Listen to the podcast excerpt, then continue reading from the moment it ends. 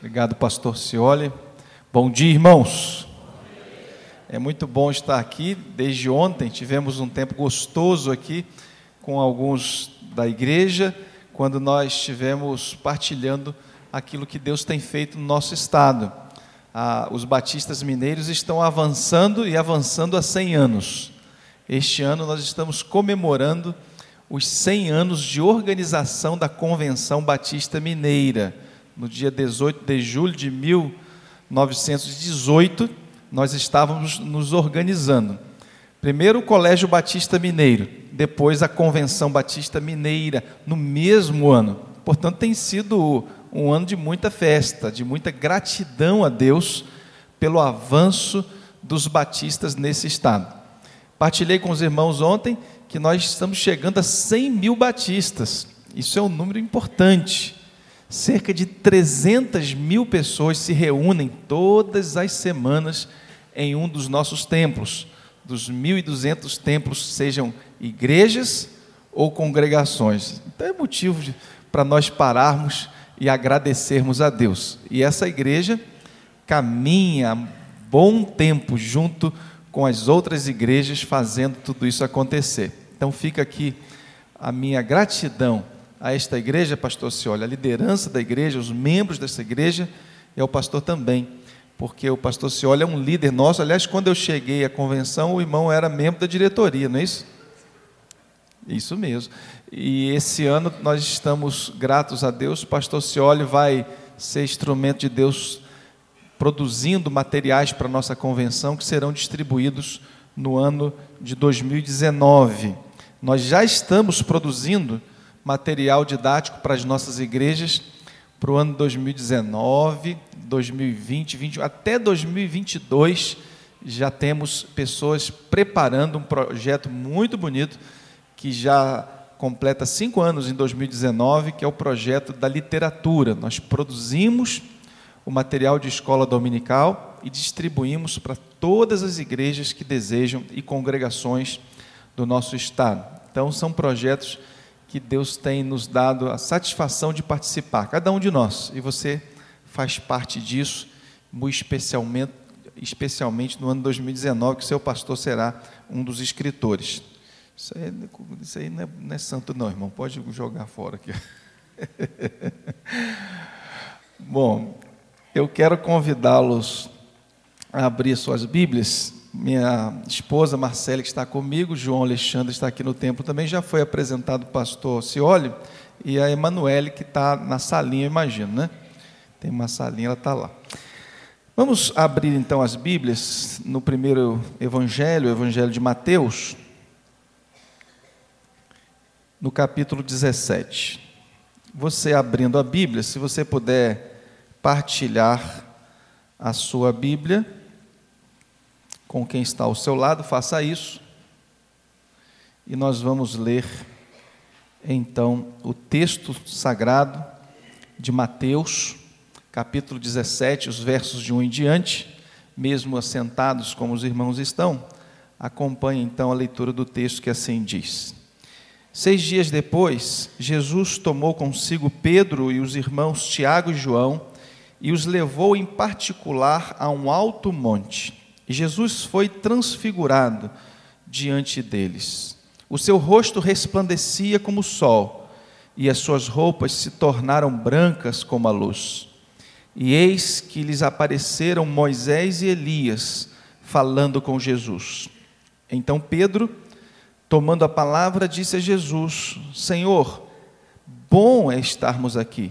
Se o Senhor quiser, farei aqui três tendas: uma para o Senhor, outra para Moisés e outra para Elias.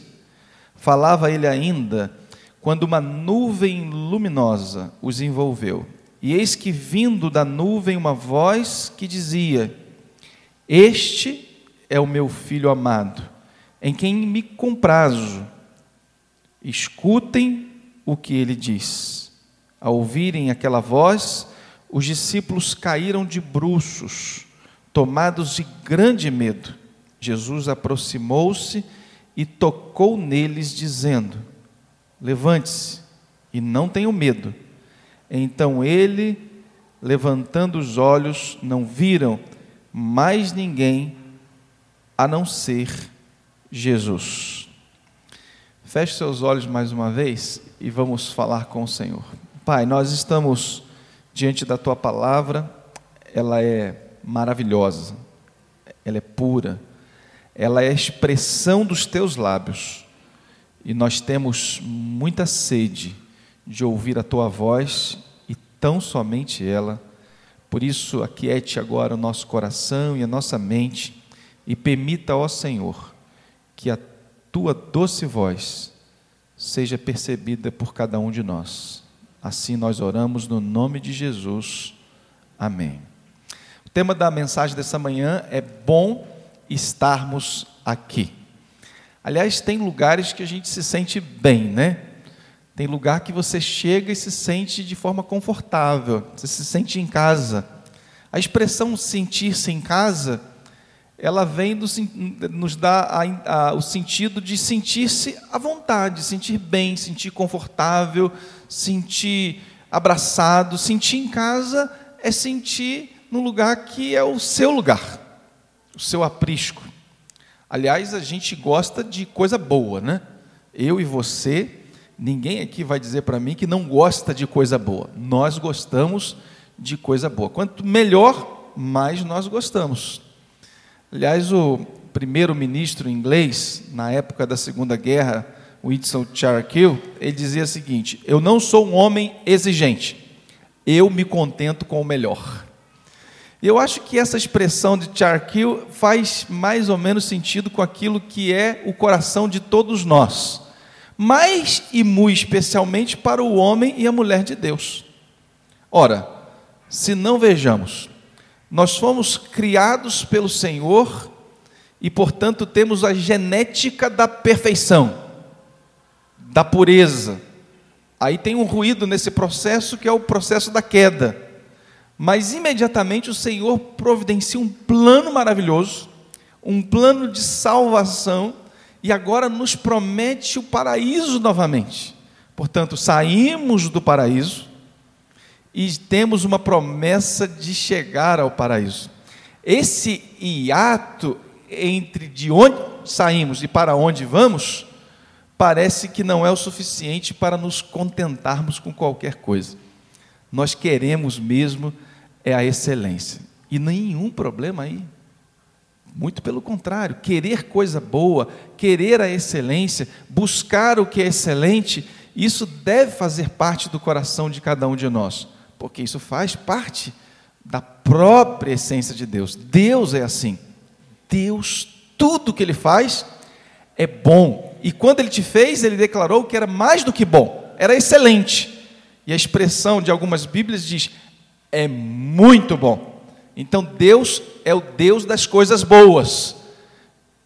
Seria falsa modéstia dizer que a gente não gosta de coisa boa. Portanto, isso deve fazer parte e faz mesmo parte do coração de nós. Mas o capítulo 17 que nós acabamos de ler em Mateus, ele surge como uma resposta necessária após Jesus ter dado uma declaração fatídica no capítulo anterior, capítulo 17, 16 de Mateus, fatídica pelo menos aos olhos dos discípulos, em especial de Pedro. O capítulo 16, se você lembrar bem, ou pelo menos voltar ao texto, você vai perceber que Jesus declara, sem nenhum tipo de cuidado, sem nenhum tipo de preparo, ele declara a sua morte. Mas ele declara a sua morte e a sua ressurreição. Mas a declaração da morte de Jesus soa muito mal aos ouvidos dos discípulos, muito especialmente, como eu disse, de Pedro. O coração dele não estava preparado para uma notícia ruim. Aliás, nem Pedro estava, nem os discípulos, nem eu e nem você estamos preparados para notícias ruins. Lembre-se, nós somos preparados para coisas boas. E Pedro fica atordoado. O coração de, dele, o coração de Pedro fica triste. Parece que todo aquele plano, todos os sonhos, toda a perspectiva de mudança do seu próprio povo, da sua própria vida, parece que agora começa a ruir, ir de água abaixo, escorrer pelo ralo. Essa notícia, de fato, ela é bombástica. Após aproximadamente uma longa semana, difícil semana, que deve ter ocorrido entre esta notícia até o convite que Jesus faz para alguns discípulos para experimentarem os melhores momentos que eles poderiam registrar de toda a sua história.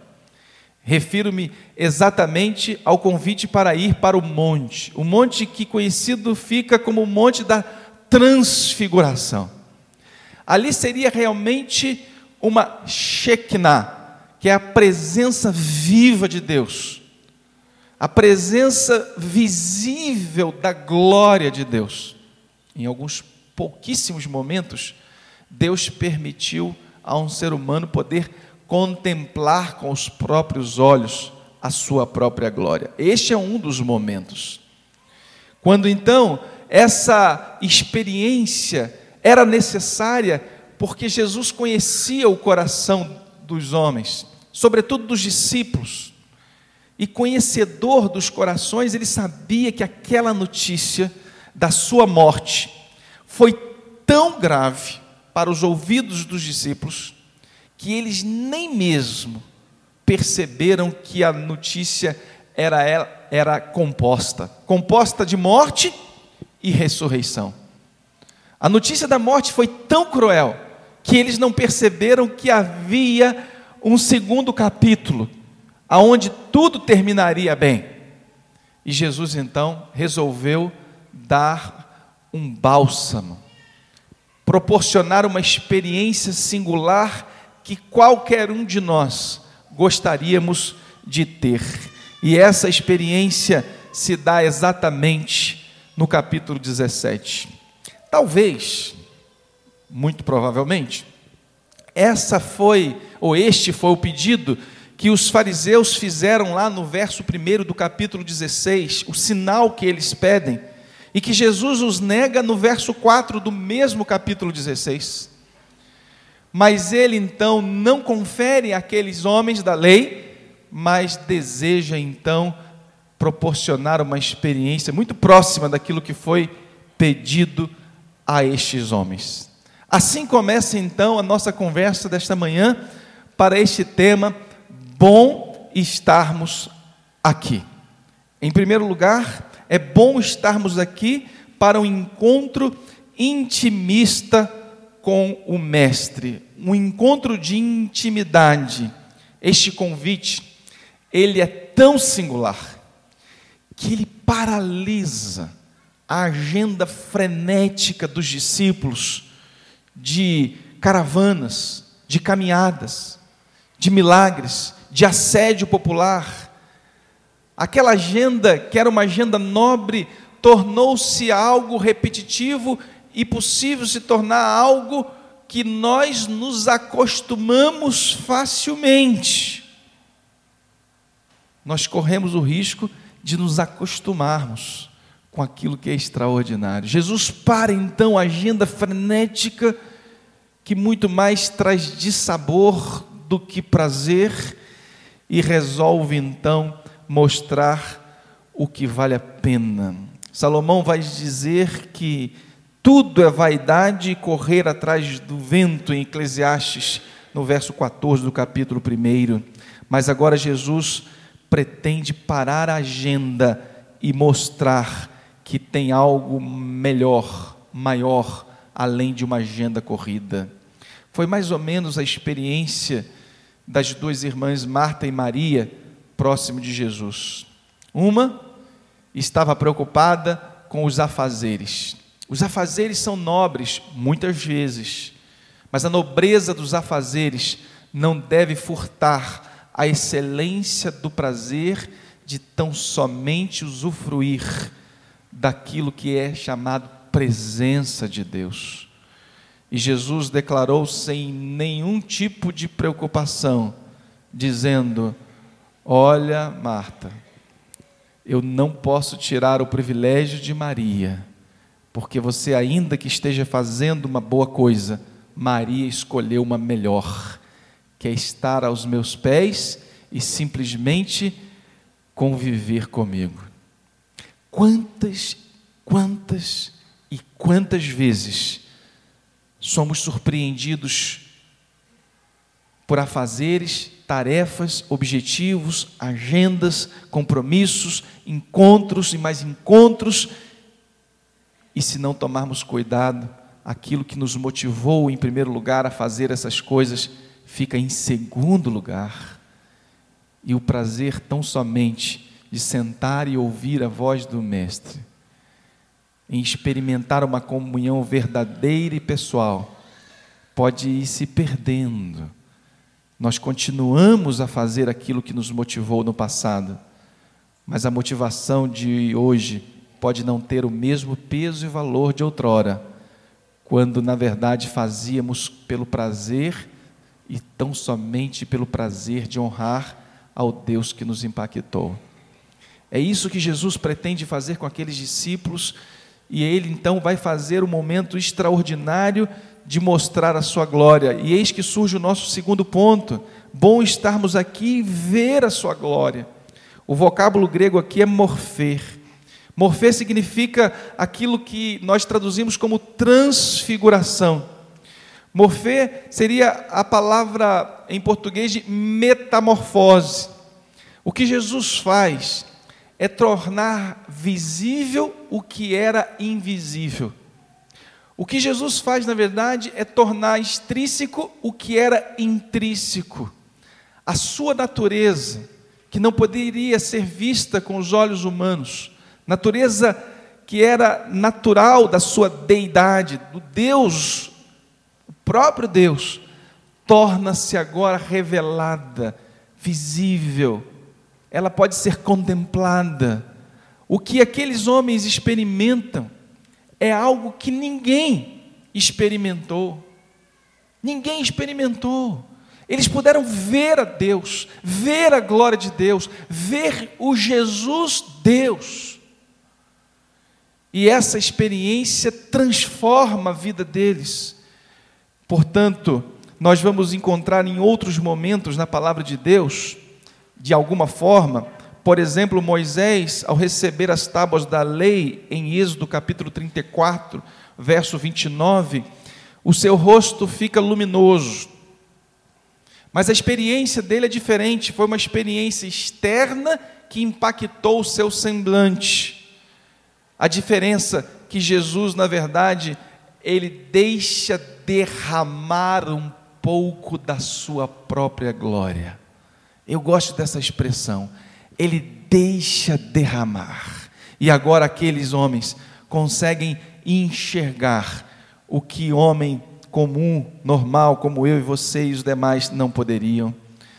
Mas enquanto esses dois personagens bíblicos que surgem na história e traz espanto para eles e também para nós hoje, nós vamos ver que aquelas experiências elas são temporárias porque eles têm um impacto, a semelhança de Moisés, mas ele, na verdade, perde depois. Há uma outra palavra grega chamada esquema. A palavra grega esquema, ela é diferente da palavra morfê, porque esquema significa transformação externa e morfê é uma transformação interna para o externo. Esquema de fora para dentro, enquanto Morfê de dentro para fora. Eu não sei o quanto você tem podido contemplar a glória de Deus.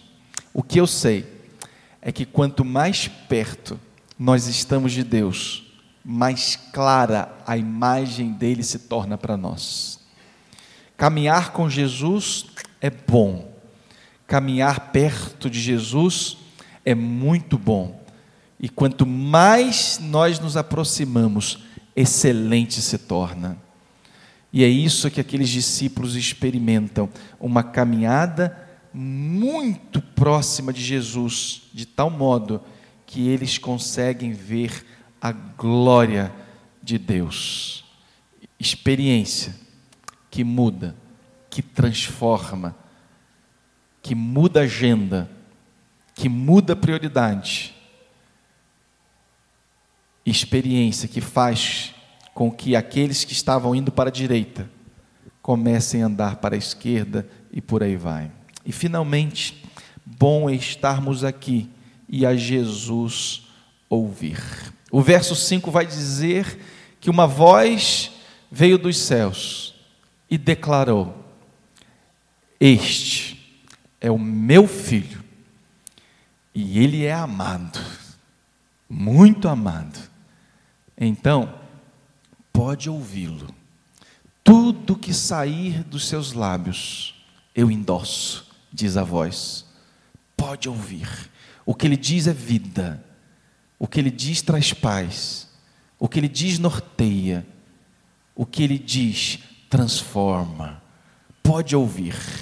E eu queria, concluindo a reflexão desta manhã, lembrar tão somente dois textos que pode de alguma maneira fazer sentido ao seu coração nesta manhã. Textos que saíram dos lábios do próprio mestre. Por exemplo, o texto de Mateus 28, 16, quando nós vamos ver Jesus fazendo um chamado. Abra sua Bíblia, por favor. Mateus 28, verso 16. Os onze discípulos partiram para a Galileia, para o monte que Jesus lhe havia designado. E quando viram Jesus, o adoraram, mas alguns duvidaram. Jesus, aproximando-se, falou, dizendo: Toda autoridade me foi dada no céu e na terra. Portanto, vão e façam discípulos de todas as nações, batizando-os em nome do Pai do Filho e do Espírito Santo. A Ele ouvi. Devemos ouvir a doce voz do Mestre que nos chama para que nós podemos, nós podemos, nós devemos, mas nem sempre fazemos sentido na nossa vida com os nossos talentos e dons. E aqui tem um sentido extraordinário nós podemos ouvir a voz do Mestre que nos convoca a fazer discípulos, a pregar a palavra tempo e fora de tempo. Muitas vezes confundimos de maneira equivocada o pregar com o púlpito, isso que eu estou fazendo com vocês agora. Pregar é muito mais do que isto. Pregar significa dividir vida, pregar significa dividir experiência de vida, mas, sobretudo, pregar significa dividir experiência de vida com Deus. Quando você divide aquilo que você já experimentou, quando você experimenta e divide com outro, você prega. Pregar em todo o tempo. Pregar a tempo e fora de tempo. Pregar significa contar para as pessoas como você vive em família como você vive com você mesmo, como você enfrenta o luto, como você enfrenta as lágrimas, como você convive com o sucesso, como você administra as bênçãos, quando você conta para as pessoas, com ou sem palavras, a maneira que Deus tem orientado a sua caminhada, você está pregando. E prega-se muito mais com exemplo de vida do que com os lábios. Pregar é viver o Evangelho para que as pessoas, antes de ouvir, vejam. Que Deus possa permear as suas decisões, pautar a sua vida, a sua caminhada, de tal modo que você possa dizer: Eu vivo o Evangelho de tal modo que poucas vezes preciso abrir os lábios para que as pessoas enxerguem Jesus. E finalmente, eu quero dizer do texto de Mateus 28, capítulo 11, verso 28, que ele diz assim: Vinde a mim, todos os que estáis cansados oprimidos, e eu vos aliviarei. Talvez você esteja em outro momento da sua vida. Você tenha chegado aqui esta manhã e você está muito mais é, cansado e precisando de descanso. Cansado da caminhada, cansado dos fardos, cansado e cansada das notícias ruins, cansado de tentar e não conseguir, de se esforçar e não ter resultado. E Jesus está dizendo: Olha, você quer me ouvir? Você quer ouvir a minha voz? Então ouça bem o que eu tenho a te dizer. Venha para mim. Você que está cansado, você que está oprimido, e eu vou te aliviar. Jesus te propõe troca de fardo. Ele pega o seu que está pesado e ele te dá o dele que é leve. Para que não só este lugar e neste lugar você possa dizer: é bom estar aqui, mas para que você diga isso na sua casa também. Quando você chegar na sua casa, você diga: é bom estar aqui. Quando você chegar no seu trabalho, você diga: é bom estar aqui. Quando você chegar em qualquer lugar, você vai dizer: é bom estar aqui, porque a parte boa estará com você e aonde quer que você vá, há de se tornar um bom lugar. Feche os seus olhos mais uma vez por bondade. Se você vem aqui esta manhã e você ouvindo esta palavra, ela de alguma maneira fala ao seu coração, quem sabe fala ao seu coração te convocando para falar mais de várias maneiras do evangelho que você tem experimentado e tem transformado a sua vida. Quem sabe você queira nessa manhã fazer uma decisão, dizendo: Senhor, eu quero te servir mais e melhor, eu quero ouvir a tua voz. Ouvir significa prestar atenção e pôr em prática. Mas quem sabe você tenha entrado aqui cansado e cansada, exaurido e desistindo de alguma coisa o Espírito de Deus fala ao seu coração nessa manhã que você não precisa desistir, porque Ele vai te dar forças, condições para que você continue a caminhar, para que você diga: é bom estar aqui, e porque é bom eu vou ouvir a voz do meu Mestre. Ele tem um fardo leve para mim, Ele troca as minhas baterias, Ele me dá uma nova carga que somente Ele pode dar mas é preciso que você queira isso. Isso tudo está à sua disposição, mas você precisa querer e dar-se ao próprio Mestre, jogar-se no colo dele, e ele está de braços abertos para te ajudar. Se você deseja isso, nós vamos orar juntos. E eu quero orar com você. Se você toma essa decisão, Faz um sinalzinho com a mão assim, pastor, eu quero orar juntos. Amém. Deus abençoe, Deus abençoe, Deus abençoe, Deus abençoe, Deus abençoe também. Deus abençoe também. Lá em cima, Deus abençoe também. Vamos orar juntos? Senhor nosso Deus, tua palavra é maravilhosa, viva, eficaz, e ela transforma a nossa vida. Ela é luz para o nosso caminho ela é lâmpada, ela nos orienta em todas as coisas. E mais uma vez ela chega ao nosso coração e à nossa mente nesta manhã, como palavra viva e poderosa, porque ela é a expressão dos teus lábios. Muito obrigado pela vida, pela vida desta igreja. Muito obrigado, Deus, pela vida dos pastores e líderes desta igreja. Muito obrigado, ó Deus, pela vida desses que levantaram as mãos também. O Senhor conhece o coração deles. Tua palavra diz que o Senhor nos sonda e nos conhece. Ó Deus, toca agora de maneira muito singular. Faça diferença, meu Deus, nestas vidas. Se alguém tem fardo pesado, alivia agora, Pai. trocando por um fardo leve, dê alegria novamente, dê contentamento, regozijo. Ó oh, meu Deus, para que a caminhada continue leve daqui para frente, ainda que os desafios continuem nos cercando, o fardo se torna leve, porque é o Senhor que faz isso.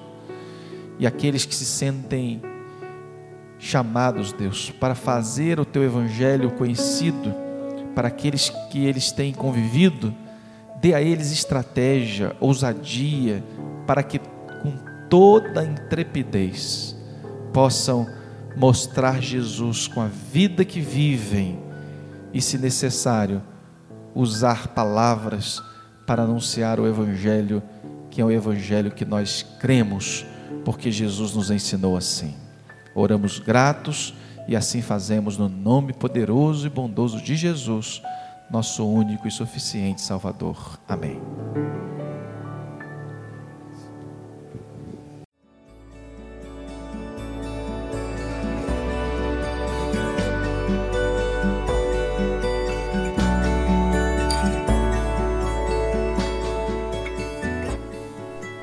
Igreja Batista do Bom Retiro tem plena convicção de que a palavra de Deus é poder para salvar e transformar vidas. Nosso desejo é que essa mensagem tenha alcançado seu coração. Para saber mais sobre quem somos e em quem acreditamos, acesse ibbrpatinga.com.br.